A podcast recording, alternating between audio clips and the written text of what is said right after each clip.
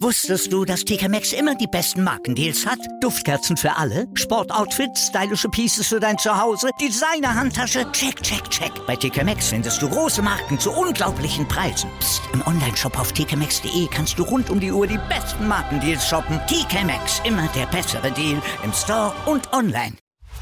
Chip and Charge. Der Tennis-Podcast mit Andreas Thies und Philipp Joubert. Auf meinsportpodcast.de. Novak Djokovic hat die French Open gewonnen. Im Finale besiegt er Stefanos Tsitsipas nach 0 zu 2 Satzrückstand noch in fünf Sätzen. Er hat damit seinen 19. Titel geholt bei Grand Slams und er ist der erste Spieler in der Open Era, der alle Grand Slams mindestens zweimal gewonnen hat. Vor ihm war es Roy Emerson, aber da hatten wir noch nicht die Open Era. Stefanos Tsitsipas hat in seinem ersten Grand Slam Finale zwei Sätze ganz herausragend gespielt ja, und was dann fehlte, das versuchen wir heute mal zu besprechen. In der letzten Ausgabe von unserem Daily zu den French Open hier von Chip in Charge auf meinsportpodcast.de, zu der ich euch herzlich begrüßen moll, möchte. Äh, mein Name ist Andreas Thies, natürlich mit dabei Philipp Joubert. Hallo Philipp. Hallo Andreas. Ja, es war ein Finale, das wir, ähm, glaube ich, so eher selten gesehen haben. Wir kommen gleich darauf zu sprechen. Wir müssen natürlich drüber sprechen. Novak Djokovic hat seinen 19. Titel geholt. Er ist nur noch einen Titel hinter Rafael Nadal und Roger Federer. Und er hat ihnen voraus, dass er jetzt alle Grand Slams mindestens zweimal gewonnen hat. Er hat zweimal Rafael Nadal auf Sand besiegt in Paris. Er hat dreimal Roger Federer in Wimbledon besiegt.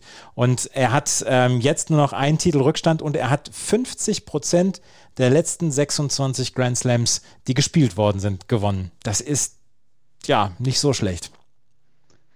Ja, ich meine, wenn wir jetzt heute den Schlussstrich ziehen würden und Tennis endet hier, dann wäre der beste Spieler aller Zeiten. Also Spielerinnen gibt schon noch die, die sich mit ähnlichem schmücken können, aber Djokovic hat mit diesen letzten beiden Tagen, ich glaube, so ein bisschen den finalen Block gelegt wie gesagt, Tennisgeschichte geht schon wieder weiter. Von daher mag sich alles ändern in vier Wochen und dann in, wann auch immer die US Open sind, vielleicht zwölf oder 16 Wochen.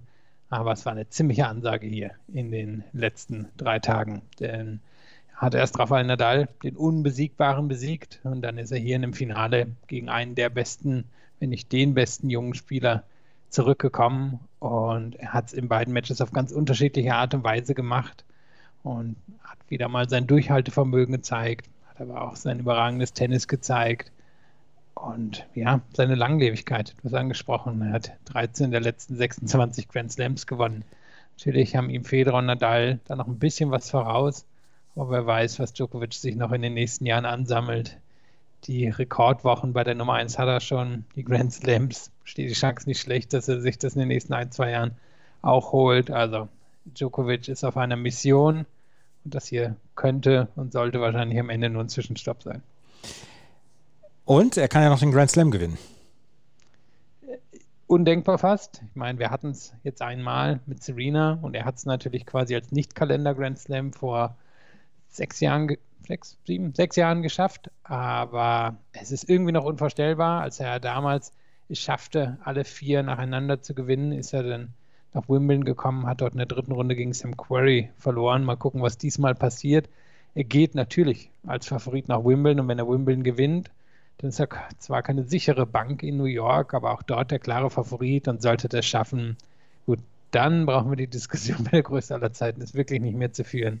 Dann wäre die Frage beantwortet und dann hätte er etwas, was die anderen beiden nicht mehr schaffen werden. Und das ist ein Grand Slam ich bin ja, ich bin ja weit davon entfernt, große Lust darauf zu verspüren, die Goat-Debatte zu führen, weil die wird halt wirklich täglich geführt im Herrentennis. Und das ist etwas, was mich eher, was mich eher ratlos zurücklässt, weil ich alle drei Spieler können gerne auf den Mount Rushmore des Tennis. Und wir werden über diese Spieler die nächsten die nächsten Jahrzehnte dann noch sprechen und alle werden sich dran messen lassen müssen. Ähm, aber das, was Novak Djokovic in den letzten sechs, sieben Jahren gemacht hat, das ist schon außergewöhnlich. Und er hat jetzt dieses Finale heute gegen Stefanos Tsitsipas gewonnen und das nach 2-0 Satzrückstand. Und er hat hier schon einmal mit 2-0 Sätzen in diesem, in diesem Turnier zurückgelegen. Und er hat dieses Turnier gewonnen, obwohl er sechs Sätze abgegeben hat. Das ist ihm vorher nur ein einziges Mal gelungen. Und ähm, dieses Mal hat er gegen Lorenzo Musetti und gegen Stefanos Tsitsipas jeweils mit 2 zu 0 Sätzen zurückgelegen und hat dann am Ende gewonnen. Stefanos Tsitsipas seinerseits war durch in dieses Finale gekommen durch dieses Match gegen Alexander Zverev über fünf Sätze. Vorher hat er gegen Daniel Medvedev in drei Sätzen gewonnen, gegen Pablo Carreño Busta. Er war relativ durchgecruised durch dieses Turnier, bis auf diesen einen Satzverlust dort gegen John Isner und hatte wirklich eine hervorragende Leistung gezeigt. Und wenn wir auf die Sätze zu sprechen kommen, dann lass uns doch mal gleich durchs äh, Match gehen. Der erste Satz war sicherlich der beste dieser fünf Sätze. Und ähm, es ist vielleicht dann auch das Testament an, äh, an Stefanos Tsitsipas, dass er weder nervös gewirkt hat, außer im ersten Aufschlagspiel, und auch sich nicht in irgendeiner Weise hat beeindrucken lassen im ersten Satz von Novak Djokovic. Er hat ähm, versucht mit seiner Vorhand sehr viel Druck zu machen. Er hat diesen Return von der vom äh, Djokovic-Aufschlag auf seine Vorhand hat er sehr sehr gut entschärfen können. Djokovic hatte das gegen Nadal sehr viel gemacht, auf die Vorhand von Nadal gespielt mit, der, äh, mit dem Aufschlag. Er hat das sehr sehr gut durchgebracht und er hat insgesamt eine herausragende Leistung in der ersten, im ersten Satz gebracht, weil er sich das nicht hat äh, in den Kopf kommen lassen, dieses Match, beziehungsweise die, die Wichtigkeit dieses Matches. Ja, war ein spannender Satz. Du hast gesagt, am Anfang war es eng, dann Tsitsipas ein paar gute Spiele drin gehabt und dann so ein bisschen aus dem Nichts den Aufschlag verloren bei 5-5. Djokovic schlägt auf den Satz auf, verliert ihn aber wirklich ganz leicht zu 15, wirkt auf einmal total irritiert. Ähm, er hatte, glaube ich, Probleme wie die Sonne zu dem Zeitpunkt stand. Und er ist ja Kontaktlinsenträger und hat sich dann auch in den ersten vier Punkten im Tiebreak unglaublich schwer getan. Und als dann endlich die Chance hatte, die Seite zu wechseln, hat er aufgeholt, stellt auf einmal auf 6 zu 5 im Tiebreak und gibt ihn dann noch mit 6 zu 8 ab. Und man muss sagen, im ersten Satz hat Tsitsipas unglaublich seinen Aufschlag geholfen. Er hat wesentlich oder um einiges mehr Punkte bei diesen kurzen Schlägen gemacht. 23 zu 14, das ist eine ganz klare Ansage. Die Ballwechsel hat er verloren, weil Djokovic am Anfang mit sehr wuchtigen Schlägen in seine Rückhand reingegangen ist und da auch Fehler bekommen hat, sowohl als er sich das Break geholt hat, als auch dann in den Momenten im Tiebreak, wo er wieder aufgeholt hat. Aber Tsitsipas war in der Lage, das Match über seinen Aufschlag zu gestalten in diesem ersten Satz. Und das war eben wirklich entweder ein Ass, ich meine, deren sieben gegen Djokovic, absolute Ansage, oder aber eben schneller Winner, oder aber dann wirklich Spitzen mit dem fünften Schlag, ein Winner oder ein Unforced oder ein Forced Error vielmehr bekommen. Und das war einfach so, wie Tsitsipas das Match gestalten wollte. Ich meine, Tsitsipas wusste auch vorher, er wird die French Open nicht gewinnen indem er ewig lange Ballwechsel gegen Djokovic spielt. Da hat er einfach nicht so viel Repertoire von der Grundlinie. Und er ist natürlich einer der besten Grundlinienspieler der Welt, aber auf der anderen Seite steht halt der beste Grundlinienspieler der Welt. Und von daher alles richtig gemacht, ein bisschen Glück gehabt, dass, dass Djokovic da auf einmal so solche Probleme hatte beim 6-5 und dass er dann eben auch diesen einen Schlag gelandet hat, um auf 6-6 im Tiebreak zu stellen. Aber insgesamt hat er sich diesen ersten Satz wirklich verdient und hat eben genauso gespielt, wie er sich das wahrscheinlich vorher vorgestellt hat. Nach diesem ersten Satz haben sie schon sehr, sehr viele ähm, sich überrascht gezeigt, dass Djokovic diesen Satz verloren hat. Ähm, 6 zu 5 hatte er das, das, der im ersten Satz geführt, du hast es gerade eben erzählt. Nach diesem ersten Satz ist bei Djokovic, hatte man das Gefühl, so ein ganz kleines bisschen die Spannung rausgegangen. Und dann wurde auch schon wieder viel diskutiert in sozialen Medien. Ich habe das gelesen. Ist er heute vielleicht platt? Ist dieses Match gegen Rafael Nadal noch in seinen Knochen? Das ist ja etwas, was ähm, Novak Djokovic in den letzten Jahren gerne mal gezeigt hat, dass er zwischendurch Sätze hatte, wo er ja nicht so richtig ähm, so richtig auf dem Platz schien und so ein bisschen so, so, so einen Satz hat weggehen lassen, nur um sich dann wieder zu sammeln für die nächsten Sätze. Also er hat es dann hier auch bewiesen, wir sehen es dann gleich noch. Aber dieser zweite Satz ging sehr, sehr schnell an Tsitsipas. Er hat äh, 4 zu 0 geführt, äh, beziehungsweise, Entschuldigung, er hat ähm, 2 zu 0 geführt und dann hat er dieses Break äh, transportieren können und er hat noch ein zweites Break geholt. Und es war bei Djokovic überhaupt kein Feuer drin. Wir haben es dann auch auf Twitter geschrieben und ähm, den zweiten Satz hat ähm, Stefanos Tsitsipas sehr, sehr klar mit 6 zu 2 gewonnen. Da hatte man das Gefühl, ja, entweder fehlt so ein bisschen die Spannung bei Djokovic oder ist er wirklich mental nicht in der Lage, hier darauf zu reagieren, auf diesen Satzverlust, nachdem er ja, ja erst so 40 Stunden vorher gegen Rafael Nadal dieses Match hatte. Das hat mich sehr überrascht, wie ähm, passiv und ich möchte, also in Anführungsstrichen lethargisch Novak Djokovic aussah. Ja, die beiden englischen Kommentatoren haben spekuliert, ob so ein bisschen eine Rope-a-Dope-Taktik ist. Also das, was Muhammad Ali, ich weiß nicht mehr gegen wen, aber was er damals gemacht hat, wo er quasi seinen Gegner sich hat auspumpen lassen, um dann von hinten zu kommen und quasi an ihm vorbei zu spurten. Und da haben sie ein bisschen spekuliert, ob es das ist oder ist es die körperliche Müdigkeit oder fehlt ihm dieses Feuer. Wir haben dann ja auch nichts von ihm gehört. Er hat das alles wirklich über sich ergehen lassen. Und das haben wir in der Vergangenheit schon gesehen, aber es war hier überraschend. Ähm, Gerade natürlich, wenn wir es jetzt mit dem Kontrast aufziehen zu Freitag, wo so viel Feuer drin war, wo, wo er so viel rumgebrüllt hat.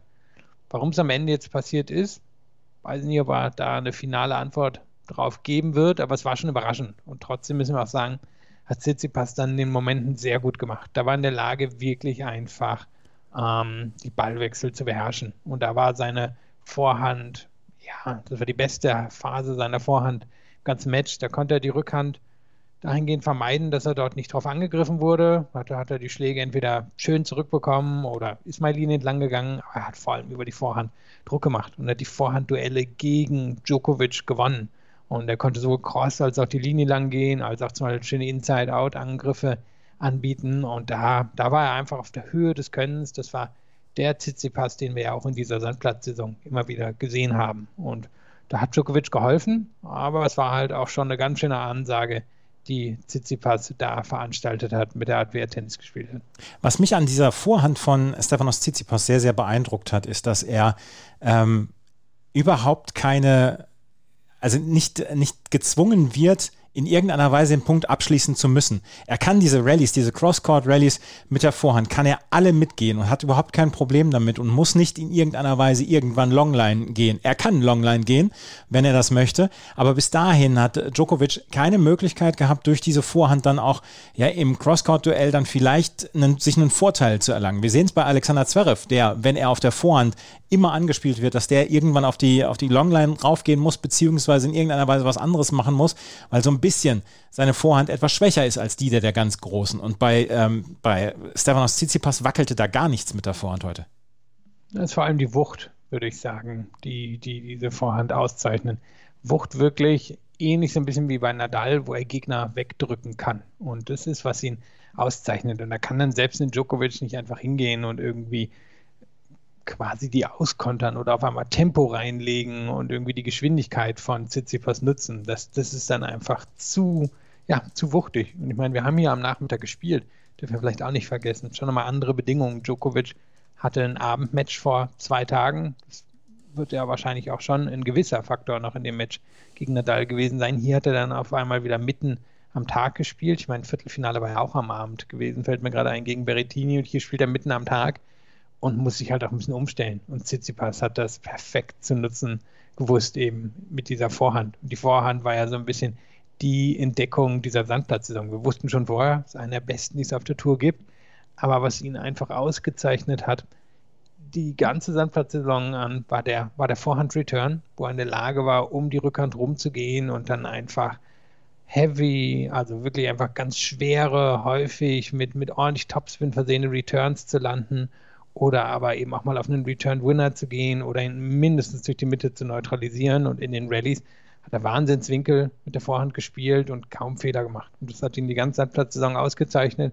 Und hier hat so ein bisschen dann seinen, seinen Höhepunkt in dem größten Moment der Sandplatzsaison gefunden. Er führte mit 2 zu 0 Sätzen, dann ist Novak Djokovic rausgegangen, hat ähm, sich umgezogen. Und Stefanos Tsitsipas hat das auch im Interview dann auch mit Peacock, mit NBC gesagt, dass er danach ein anderer Spieler war. Er kam dann mit einem anderen äh, Dress raus, es war rot, alles rot, äh, von Schuhen bis zum Shirt und ähm, dann wurde es besser. Und vielleicht ist der Knackpunkt dieses gesamten Matches im vierten Spiel des dritten Satzes zu sehen. Da äh, hatte Stefanos Tsitsipas Aufschlag bei 1 zu 2 Rückstand und wehrte sich mit allem, was er hatte, wehrte er sich gegen den, ähm, gegen den Aufschlagsverlust. Er hatte vier Breakbälle abgewehrt. Er hatte zwei Spielbälle bei 40-15 und danach keinen einzigen Spielball mehr. Und dann musste er erst vier Breakbälle abwehren und der fünfte Breakball war dann der, ähm, war dann das Break für Djokovic. Da hatte man so das Gefühl, oder hinterher hat man das Gefühl gehabt, vielleicht war das der Knackpunkt dieses gesamten Matches. Ja, war sicher. Ähm, denn da hat Djokovic dasselbe gemacht wie am Freitag. In unglaublicher Intensität dieses einzelne Spiel an sich gerissen und den Willen gebrochen von Tsitsipas. Und wir sprechen nachher noch darüber, wie gut sich Tsitsipas im fünften Satz verkauft hat, aber Djokovic hat das Match auf einmal umgedreht und ähm, es wurde, wurde so gespielt, wie er es wollte. Er war dann ja auch danach in der Lage, das Spiel mehr so zu gestalten. Aber um erstmal auf dieses konkrete vierte Spiel einzugehen, Wahnsinn. Also ich meine, er hat sich Chance um Chance erspielt gegen die wuchtigen Schläge von Tsitsipas. Da war Tsitsipas noch nicht groß abgefallen von seinem Peak, den wir im zweiten Satz gesehen haben. Und Djokovic auf einmal mal wieder keine Bälle unnötig ins Ausgesetzt, tiefe, wuchtige Schläge, immer wieder in die Rückhand hineingegangen von Tsitsipas. Hat nach keinem der vergebenen Breakbälle Regung gezeigt, also nicht rumgebrüllt, nicht rumgezetert. Hat das einfach durchgespielt, bis er endlich das Break hatte. Und es entstand ja irgendwann das Gefühl, selbst wenn es 10 Breakbälle sind oder 15, irgendwann wird Djokovic das Break bekommen. Und so hat er es gemacht und das war unglaublich beeindruckend. Dieses Break, das hat er dann transportiert bis zum 6 zu 3 und ähm, danach musste sich Stefanos Tsitsipas am Rücken behandeln lassen. Er hat hinterher in der Pressekonferenz dann gesagt, dass es nur eine kleine Blockade war im Rücken, aber es hatte ihn nicht behindert und ähm, er hätte da keine Ausreden zu suchen in irgendeiner Weise. Ähm, er wäre auf jeden Fall, auf jeden Fall ähm, im Vollbesitz seiner Kräfte gewesen. Der vierte Satz, der ging wieder sehr, sehr schnell weg und der ging nämlich mit 6 zu 2 an ähm, Novak Djokovic. Da war dieser Punkt erreicht. Novak Djokovic ging mit 2 zu 0 in Führung und dann wieder so ein ganz langes Aufschlagspiel zum 3 zu 0. Und dann hat es äh, so ein ganz kleines bisschen schleifen lassen. Das war vielleicht der schwächste der fünf Sätze. Ja, man kann sagen, Gott sei Dank hat Tsitsipas schleifen lassen. Ich meine, im Nachhinein wird er sich ärgern, dass er das Halbfinale nicht in drei Sätzen gewonnen hat. Die Kraft hat ihm hier unter Umständen am Ende gefehlt, unter Umständen auch die mentale Kraft. Und ich glaube, es war gut, dass er, dass er, nachdem er sich am Anfang im vierten Satz so dagegen gelehnt hat, dann gemerkt hat, nee, also hier kann ich jetzt nicht all meine Kraft reinstecken. Denn Djokovic war, war einfach zu gut in dem Moment. Und das war ja dann wirklich so, wie Djokovic sich das Match vorher vorgestellt hatte. Länge in den Schlägen, Tsitsipas in die Rückhand reinbunkern, damit er da gar nicht so richtig rauskommt. Wenn er den Court geöffnet hat, da einen sicheren Ball reinspielen, sogar mal einen Netzangriff, der nicht daneben ging, muss wir auch sagen. Am Anfang hatte Djokovic mal wieder Probleme am Netz, gerade mit dem berühmten Djoko Smash. Da lief nicht so viel zusammen und hier hatte er sich dann komplett gefunden und hat ja eine makellose Leistung gezeigt und wirkte daher dann auf einmal auch wieder kraftvoller, nachdem er ja im zweiten eben so lethargisch gewesen war, schien er hier dann wieder weitestgehend mit Power ausgestattet. Und es ist so schwierig, Matches gegen die Big Three dann auszuservieren bzw. auszuspielen. Und man hat das Gefühl, bei Novak Djokovic ist es dann noch ein bisschen schwieriger, weil er dann einen ja auch vielleicht so ein ganz kleines bisschen auch falsch in, in, die falsche Richtung leitet, dieser zweite Satz von, von Djokovic, dass man sich vielleicht in einer falschen Sicherheit wiegt oder so ich weiß es nicht. Ich habe noch nie gegen Novak Djokovic 2-0 Sätze geführt und werde es wahrscheinlich in meinem Leben auch nicht. Aber ich könnte mir vorstellen, dass das so ein bisschen trügerisch ist, dieser zweite Satz von, von Novak Djokovic und diese Fähigkeit von Djokovic, sich dann wieder so zu fokussieren und dann so ein Spiel wie das im dritten Satz zum 3 zu 1 dann sich zu holen und sich so zu verbeißen in den Gegner. Ach, das nötigt mir allerdings größten Respekt ab. Wie gesagt, die englischen Kommentatoren haben länger spekuliert. Rope macht ja. er es war übrigens, gegen, ja, war übrigens gegen Foreman, gegen George Foreman. Okay, ja. Lässt er, lässt er ihn sich austoben, um ihn dann nachher verhungern zu lassen ähm, am langen Arm. Und so ist es ja ein bisschen gekommen, obwohl der fünfte Satz besser und enger war, als es wahrscheinlich die allermeisten erwartet hätten. Im fünften Satz hatten wir wieder ein äh, so ein bisschen den Vibe wie bei ähm, beim Alexander Zverev-Spiel, weil das erste Aufschlagspiel, da hatte Tsitsipas Aufschlag und hatte dann Breakball gegen sich und da musste er auch sehr, sehr kämpfen. Und als er dieses Aufschlagspiel gewann, da hatte ich das Gefühl, ja, das ist so ein bisschen wie bei Alexander Zverev, nur dass bei Alexander Zverev und Novak Djokovic dann auch immer noch so ein kleiner Unterschied zwischen den beiden ist. Und ähm, dann verlor er allerdings den Aufschlag zum 1 zu 2 und das war am Ende das entscheidende Break, was er, was eben gefehlt hat, beziehungsweise was dazu geführt hat, dass Novak Djokovic dieses Match gewonnen hat. Er hat am Ende seinen zweiten Matchball hat er, ähm, hat er verwerten können. Er hat vorher beim Stand von 3 zu 4 oder beim Stand von 2 zu 4 hat er nochmal Breakbälle gehabt zum 5 zu 2 es war mit diesem Spiel zum 2 zu 1, ja, war es halbwegs entschieden. War es aber eben Tsitsipas dran geblieben, um das ihm hoch anzurechnen, dass er da nicht eingeknickt ist und dass er mit 6-1 oder 6-2 kassiert hat. Und das Spannende ist, der fünfte Satz hatte die längsten Ballwechsel. Ich glaube, es liegt einerseits daran, dass Djokovic, als er die Führung hatte, ein bisschen passiv wurde, hat dann ja eher auf die Fehler von Tsitsipas gewartet. Es war aber auch, weil Tsitsipas sich so dagegen gestemmt hat und versucht hat, sich doch noch Vorteile zu erspielen. Und es war, fand ich, gerade zwischendrin dann nochmal ein richtig gutes Niveau, wo Tsitsipas, obwohl man merkte, wie müde er war, mein, ja, er hat ja dann zum Beispiel nicht mal mehr richtig ansetzen können bei manchen Stopbällen und wirkte auf mich auch fast ein bisschen wankend, aber er, er hat nochmal alles rausgeholt. Djokovic hatte ihn dann aber eben so ein bisschen verhungern lassen. Und obwohl es dann nochmal enger wurde, als er zum Match aufgeschlagen hat, stand 30-30 und stand ein Stand, meine ich zumindest, ja, doch. Mhm. Und hat es dann am Ende geholt. Und man kann nicht anders sagen, als dass es ein verdienter French Open-Titel für Novak Djokovic war. Übers Turnier gesehen natürlich sowieso, aber auch heute im Finale. Und es ist der zweite erst, erst in seiner Karriere. Aber wie gesagt, er ist jetzt der erste Spieler in der Open Era, dem das äh, bei allen Grand Slams gelungen ist und er wird auch als Mitfavorit natürlich nach Wimbledon reisen. In Wimbledon äh, geht es in zwei Wochen dann schon wieder weiter. Wir haben in dieser Woche Berlin, Halle, ähm, wir haben Queens und wir haben Birmingham. In der nächsten Woche dann noch zum Beispiel das neue WTA-Turnier in Bad Homburg und dann geht es auch schon weiter mit Wimbledon. Und ähm, ja, auch da wird, wird, Novak Djokovic natürlich ein gewaltiges Wörtchen mitsprechen und wird äh, darauf hoffen, dass er vielleicht seinen Grand Slam in diesem Jahr holen kann. Und dann glaube ich wirklich, ja, gut. Ich will diese Goat-Debatte nicht wieder anfangen. Wir müssen noch ein paar Worte zu Stefanos Tsitsipas verlieren. Stefanos Tsitsipas hat ein Riesenturnier gespielt und das muss man dann auch noch einfach mal würdigen, wie er durch dieses Turnier durchgecruised ist, wie er die Gegner äh, ja weggeschubst hat, wie er Daniel Medvedev dann wieder auf seinen Platz zurück befördert hat, weil Daniel Medvedev so ein bisschen auf dem Höhenflug war, nachdem er vorher kein einziges Match bei den French Open gewonnen hat und jetzt auf einmal im Viertelfinale war, wie Pablo Carreño Busta und John Isner und ähm, Pedro Martinez und Jeremy Chardy einfach ja, ganz, ganz souverän weggespielt hat. Gegen Alexander Zverev hatte er ein Fünfsatz-Match zu liefern und das war auf fast auf Augenhöhe, fast. Er war ein bisschen besser als Alexander Zverev.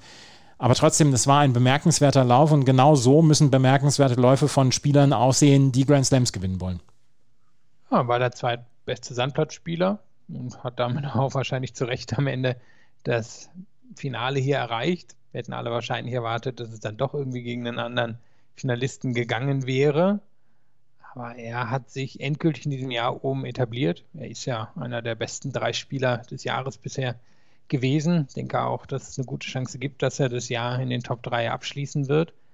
Im Moment wirkt es, als wenn er ein klein bisschen Distanz schaffen kann, fast zu Medvedev und Zverev.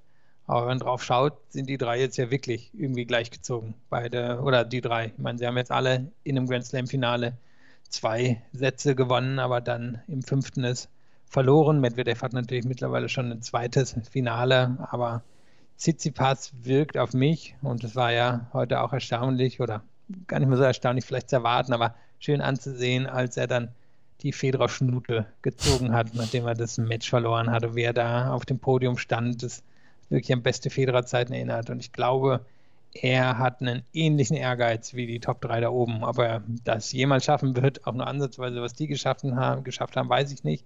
Aber er hat, glaube ich, einen ähnlichen Ehrgeiz. Und darum bin ich mir recht sicher, dass er einen Grand Slam-Titel holen wird. Wo das jetzt der Fall sein wird, müssen wir abwarten. Aber er dürfte gute Chancen haben. Er dürfte vor allen Dingen große Chancen auf allen Plätzen haben. Ja, das sehe ich jetzt auch nicht. Ich habe ein bisschen überlegt beim Rasen. darum war ich auch in Stocken geraten, weil er noch nicht das ganz große Rasenresultat rausgehauen hat. Aber er ist jetzt ein besserer Spieler als vor zwei Jahren. Mhm. Von daher sollte er eigentlich eine bessere Chance schon allein in diesem Jahr haben. Müssen natürlich gucken, wie sich das alles mit den Kräften ausgewirkt hat in den letzten Wochen und wie er wie er das jetzt hier verkraften kann. Das ist einfach nicht abzusehen. Er war noch nicht in der Situation. Müssen wir mal schauen. Er ist für Halle gemeldet. In zwei oder drei Tagen sollte er sein erstes Match an, antreten. Morgen geht es in Halle los, unter anderem mit Roger Federer. Wenn wir uns gleich wieder hören, dann werden wir nochmal über die anderen Wettbewerbe sprechen und dann werden wir auch ein kleines Fazit ziehen dieser 14 so verrückten Tage in Paris, die ja nicht nur sportlich für sehr viele Schlagzeilen gesorgt haben. Das alles gleich hier bei Chip in Charge, dem Tennis Talk auf meinsportpodcast.de und unserer Zusammenfassung zu den French Open.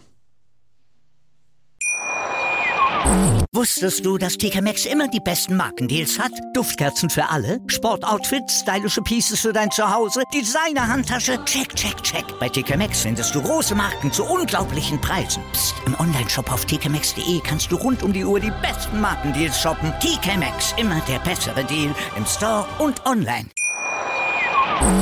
Novak Djokovic hat das Einzel gewonnen. Im Herren-Doppel, da können wir gerade als erstes mal drüber sprechen, bevor wir Barbora Krejcikova dann nochmal würdigen, haben Pierre-Hugues Herbert und äh, Nicolas Mahü ihren fünften Grand Slam und ihr zweiten, ihre zweiten French Open gewonnen. Die letzten vier Jahre haben entweder Herbert oder Mahü, Herbert Mahü oder Kravitz Mies den Doppelwettbewerb bei den Männern gewonnen. Sie haben äh, vor vier Jahren nämlich auch gewonnen. Sie gewinnen im Finale gegen Alexander Bublik und Andrei Golubjew in drei Sätzen. Und Herbert Mahü mussten hier arg, arg kämpfen. Sie haben gegen äh, Birkic Cacic haben sie in drei Sätzen äh, gewonnen. Dann haben sie gegen ähm, Juan Sebastian Cabal und Robert Farrar in drei Sätzen gewonnen. Nein, Entschuldigung, gegen äh, Birkic Cacic war es in zwei Sätzen. Aber ein ganz, ganz dramatisches Match haben sie gegen Cabal Farrar geführt und dann auch gegen Bublik Golubjew, ähm, wo sie den ersten Satz noch mit 4 zu 6 verloren hatten und am Ende dann ausservieren konnten. Herbert Hü gehören jetzt schon länger zu den besten Doppeln der Welt, aber Pierre-Hugues Herbert zwischendurch beim Ausservieren von Matches zu sehen, sowohl im Einzel als auch im Doppel, das ist mit körperlichen Schmerzen verbunden. Was unterscheidet ihn dann noch von Krejcikova? ja. Also, ähm, die hat er auch gestern arg pusten müssen, aber hat es dann durchgebracht und schon öfter über das letzte Jahr durchgebracht. Bin mir sicher, die beiden würden ein, zwei, drei dieser Grand Slam-Titel dafür hergeben, dass sie das Doppel gewinnen können bei den Olympischen Spielen, so das stattfindet. Bin mir sicher, dass das ein großes Ziel für die beiden wären. Und sie waren ja schon eine der Hauptattraktionen hier in Paris. Also ja. ich meine, sie haben ja wirklich immer wieder Zuschauer gezogen zu ihren Matches. Und von daher waren sie eine der Geschichten dieses Grand Slam Turniers und ich glaube, es war nur passend, dass sie das dann am Ende gewonnen haben. Haben zwischendurch auch so ein bisschen das, das Match der Doppelkonkurrenz gegen Struff und Hase gewonnen, wo sie 7-6 im dritten Satz gewonnen haben. Und auch das Match gegen Bublik äh, Golubev war sehr, sehr stimmungsvoll und sehr gut. Und Bublik Golubev, das, da können wir schon uns, glaube ich, auf die äh, Olympischen Spiele freuen, dass die beiden vielleicht dann für, für Kasachstan an den Start gehen. Herbert Mahü werden sicherlich für die, äh, für die Franzosen bei den Olympischen Spielen an den Start gehen. Und ähm, ja, die beiden haben das Doppel gewonnen. Und dann kommen wir jetzt zum Frauendoppel. Und das gab es heute, beziehungsweise ja, vor dem Spiel der Männer gab es das ähm, Damendoppel zwischen Katharina Sinjakova und Barbora Krejcikova auf der einen Seite und Bethany Matek Sens und Iga Swiatek auf der anderen Seite. Und Barbara Krejcikova hat es als erste Spielerin seit Mary Pierce geschafft, bei den French Open sowohl Einzel als auch Doppel gewonnen zu haben. Das letzte Mal beim Grand Slam ist das Serena Williams 2016 gelungen. Aber Krejcikova und Sinjakova gewannen dieses Doppel gegen Matek Sens und Iga Swiatek mit 6 zu 4 und 6 zu 2. Iga Swiatek ist sicherlich also sicherlich, aber ist wohl die beste Einzelspielerin von den vier Spielerinnen. Bethany Matek Sens ist eine sehr erfahrene Doppelspielerin. Aber Krejcikova und Sinjakova haben heute eine, ein so blindes Verständnis gezeigt mit dem Platz, wie sie den Platz abzudecken haben, wer wann wo zu sein hat. Das war erstaunlich gut und das war überragend gut und deswegen haben sie auch so klar mit 6 zu 4 und 6 zu 2 gewonnen. Wenn sich, wenn zwei Spielerinnen so lange zusammenspielen, die wissen halt zu 100 Prozent, was die andere macht. Ja, und die beiden haben wir hier bei den Junioren schon gespielt vor sechs, sieben Jahren. Also wenn nicht schon länger her. Also die beiden kennen einander wirklich sehr, sehr gut. Und ich bin mir recht sicher, das wird das beste Turnier der Karriere von Krajcikova bleiben. Also ich wäre überrascht, wenn sie das nochmal schaffen könnte, in Einzel und Doppel zu gewinnen. Das ist ja eine unglaubliche Arbeit, vor allem wenn man im Hinterkopf behält, dass sie ja in der Woche vor dem French Open noch ein 250er Turnier gewonnen hat, ja. gespielt, gewonnen hat, ihr erstes ähm, Turnier überhaupt auf der WTA-Tour, was sie gewonnen hat. Also diese 21 Tage, das ist schon absolut erstaunlich. Und natürlich ihre Form ähm, im Einzel wird dem Doppel noch geholfen haben.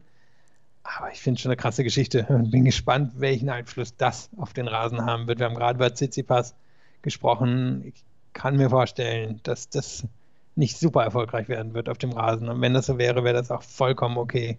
Und wir haben gerade gesehen, was es mit Dominik Thiem gemacht hat. Vielleicht zieht es auch durch, aber es ist ähm, ja viel zu verarbeiten für Barbara Krajcikova, was hier passiert ist. Äh, Jeff Segman von Tennis Abstract hat äh, vorhin nochmal eine Grafik rausgebracht und hat gesagt, welche Spielerin Krejcikova am gefährlichsten geworden ist in den letzten drei Wochen in Straßburg und in ähm, Paris. Und das war tatsächlich Jule Niemeyer, die aus dem Porsche Talent-Team, die ähm, mit 7 zu 5, 3 zu 6 und 4 zu 6 im Halbfinale von Straßburg gegen ähm, Juli Niemeyer oder gegen Krejcikova verloren hatte. Und das war die, die am gefährlichsten und am nächsten dran gekommen war, Krejcikova zu besiegen.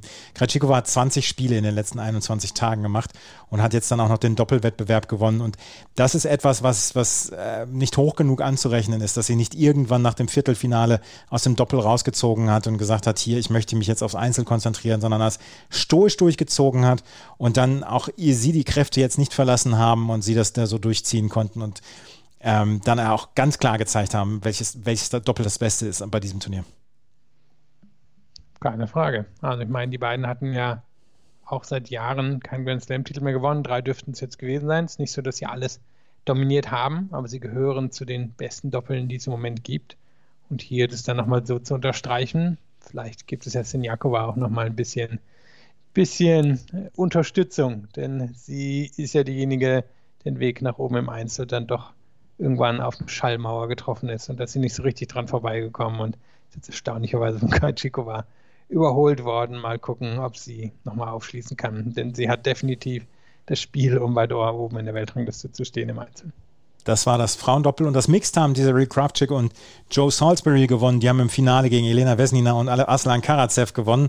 Kravchik und Salisbury brauchten nur drei Siege, um den Grand Slam zu holen und haben ja gegen Vesnina Karatsev den ersten Satz komplett auf verlorenem Posten gestanden, weil Karatsev fast jeden Ball getroffen hat und zwar mit purer Gewalt und danach äh, konnten sie das dann aber übernehmen und haben dann am Ende verdient gewonnen und Vesnina und Karatsev sehen wir vielleicht im Mixed bei Olympia dann nochmal wieder. Das, also darauf würde ich mich freuen, weil das war schon sehr, sehr unterhaltsam, was die beiden abgeliefert haben. Das ist halt auch ein wirklich purer Kontrast. Ich meine, ja. Nina kommt ja, ja nicht für die Power, das ist einfach eine mit Übersicht, mit gutem Händchen, ähm, die weiß, wie ein Court abzudecken ist. Und Karatsev ist halt ein Gewichtheber, ähm, den es ins Tennis ähm, irgendwie, der sich im Tennis verirrt hat, aber uns natürlich in diesem Jahr bestens unterhalten hat. Und ist auch ein, ein völliger Gegensatz der Emotionen. Vesnina, die auf dem Platz lächelt, die ähm, tatsächlich auch lachen kann und Karatsev, der dann eher, eher stoisch dann vor sich hin ähm, brümmelt. Naja, auf jeden Fall, das war das Mixed-Doppel. Ähm, bei den Junioren haben die Franzosen noch äh, alle vier Halbfinalisten gestellt. Das war so ein bisschen der Silberstreif am Horizont für das französische Tennis, weil die haben im Einzel, haben sie derbe auf die Mütze bekommen. Philipp, wie fällt dein Fazit zu diesem Turnier aus? Ja, äh, langes Turnier, ähm, viel passiert. Ich finde aber ein gutes Turnier. Würde am Ende mal keine 2 minus, sondern eine 2 geben. Denke, der Herrenwettbewerb dann gerade in den letzten Tagen hin war schon ziemlich überragend ähm, und hat es rausgerissen. Der Damenwettbewerb hat darunter gelitten, dass viele der Top-Damen schon früh aus dem Turnier gehen mussten oder Aufgabe rausgezogen etc. Und so schön die Geschichte eben auch war mit den vier ersten Halbfinalistinnen, hat vielleicht schon noch ein großer Name da im Halbfinale gefehlt. Und daher fällt das für mich schon ein klein bisschen ab, trotz der sehr schönen Geschichte von Krajcikova. Und so kommt dann beides zusammen auf eine 2. Ja, das Frauenturnier fällt in der Tat so ein bisschen ab. Und ich habe es genossen. Ich habe auch die, die ganzen neuen Namen genossen. Das haben allerdings auch nur Menschen, glaube ich, genossen, die sich ein bisschen mehr mit dem Sport beschäftigen. Alle anderen haben dann gesagt, ja, wer, wer ist denn das? Wer sind denn die vier, die da im Halbfinale sind? Wo ist denn Naomi Osaka? Wo ist denn Petra Kvitova? Wo ist denn Angelique Kerber? Jetzt mal überspitzt gesagt. Und das, glaube ich, ist dann auch so ein bisschen das Problem des Frauenturniers dann gewesen. Nichts gegen die sportliche Leistung von den vier Damen, die da im Halbfinale waren. Aber das Problem war, die kannte halt bislang nur der, der sich mit Tennis so ein ganz kleines bisschen beschäftigt. Und das war vielleicht dann auch das, das größere Problem. Und bei den Herren werden wir das vielleicht in drei, vier Jahren haben, dieses Thema dass äh, wenn die großen drei dann abgetreten sind, dass wir dann äh, Turniere haben, die sehr, sehr offen sind und wo dann vielleicht dann auch die Nummer 30, 35, 40 und 50 dann im Halbfinale stehen eines Grand Slam Turniers und dann müssen wir es gucken. Äh, 96 Wimbledon fällt mir als erstes ein, als damals Richard Krajicek gegen Malavia Washington im Finale stand, was das das behaupte ich bis heute, das schlechteste Grand Slam Finale aller Zeiten war bei den Herren. Es war auf jeden Fall ein, ein Turnier, was mir bei den Männern großen Spaß gemacht hat, bei den Frauen auch großen Spaß gemacht hat, aber wie gesagt, die Ver Verkaufbarkeit dieses äh, Frauenturniers, die war nicht so richtig gegeben. Und so ist das halt manchmal. Also ja. Ich glaube nicht, dass uns jetzt langfristig was sagt. Ähm, es hat ja, wenn nur noch ein paar mögliche Namen in den Mix reingeworfen von Spielerinnen, die das Turnier gewinnen können. Aber ja, alle bekommen ja in zwei Wochen schon wieder die Chance, es anders zu machen. Und dann sind auch wir wieder dabei in zwei Wochen, wenn es äh, in Wimbledon ist. Was bis dahin passiert, da müssen wir nochmal drüber sprechen, müssen wir nochmal konferieren, Philipp und ich. Aber wir werden ja, sich. Ich kann mal hier live konferieren, wir werden schon irgendwas nächstes Wochenende hinbekommen. Juhu! Äh, ich kann nur noch nicht sagen, ob Sonntag oder Montag wird, das müssen wir dann äh, klären, wenn ich durch meinen Kalender bin. Aber dann werden wir auf jeden Fall über Berlin und Halle sprechen, unter anderem und äh, Birmingham und äh, was haben wir noch?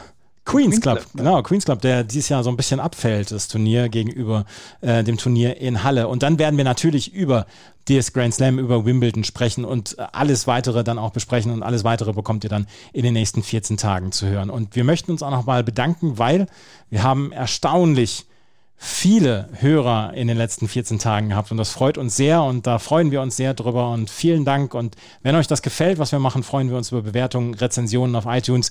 Folgt uns auf Twitter, Facebook und Instagram und sagt es gerne weiter, wenn es einen Podcast gibt, der euch gut gefällt, der sich äh, sehr intensiv dann um Tennis kümmert. Das war's für heute. Vielen Dank fürs Zuhören. Die French Open sind zu Ende.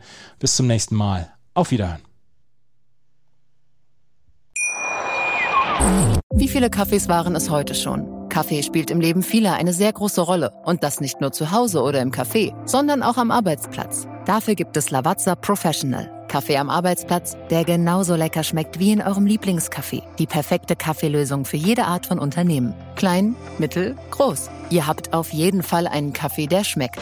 Die richtige Motivation für eure Arbeitstage. Alle Infos zu Lavazza Professional findet ihr auf lavazzapro.de mit allen Kaffeelösungen für euer Büro. Ich habe mich natürlich schockverliebt, weil die war wirklich ganz, ganz klein. So begann die Mensch-Hund-Beziehung zwischen Christina und Tierschutzhund Frieda. Und wie es danach, nach dem ersten Moment der Verliebtheit, so weiterging und welche Klippen es danach zu umschiffen galt, das hört ihr in der neuen Ausgabe von Iswas Dog, dem Podcast für harmonische Mensch-Hund-Beziehungen. Iswas Dog? Mit Malte Asmus. Überall, wo es Podcasts gibt. Chip and Charge. Der Tennis-Podcast mit Andreas Thies und Philipp Joubert. Auf meinsportpodcast.de.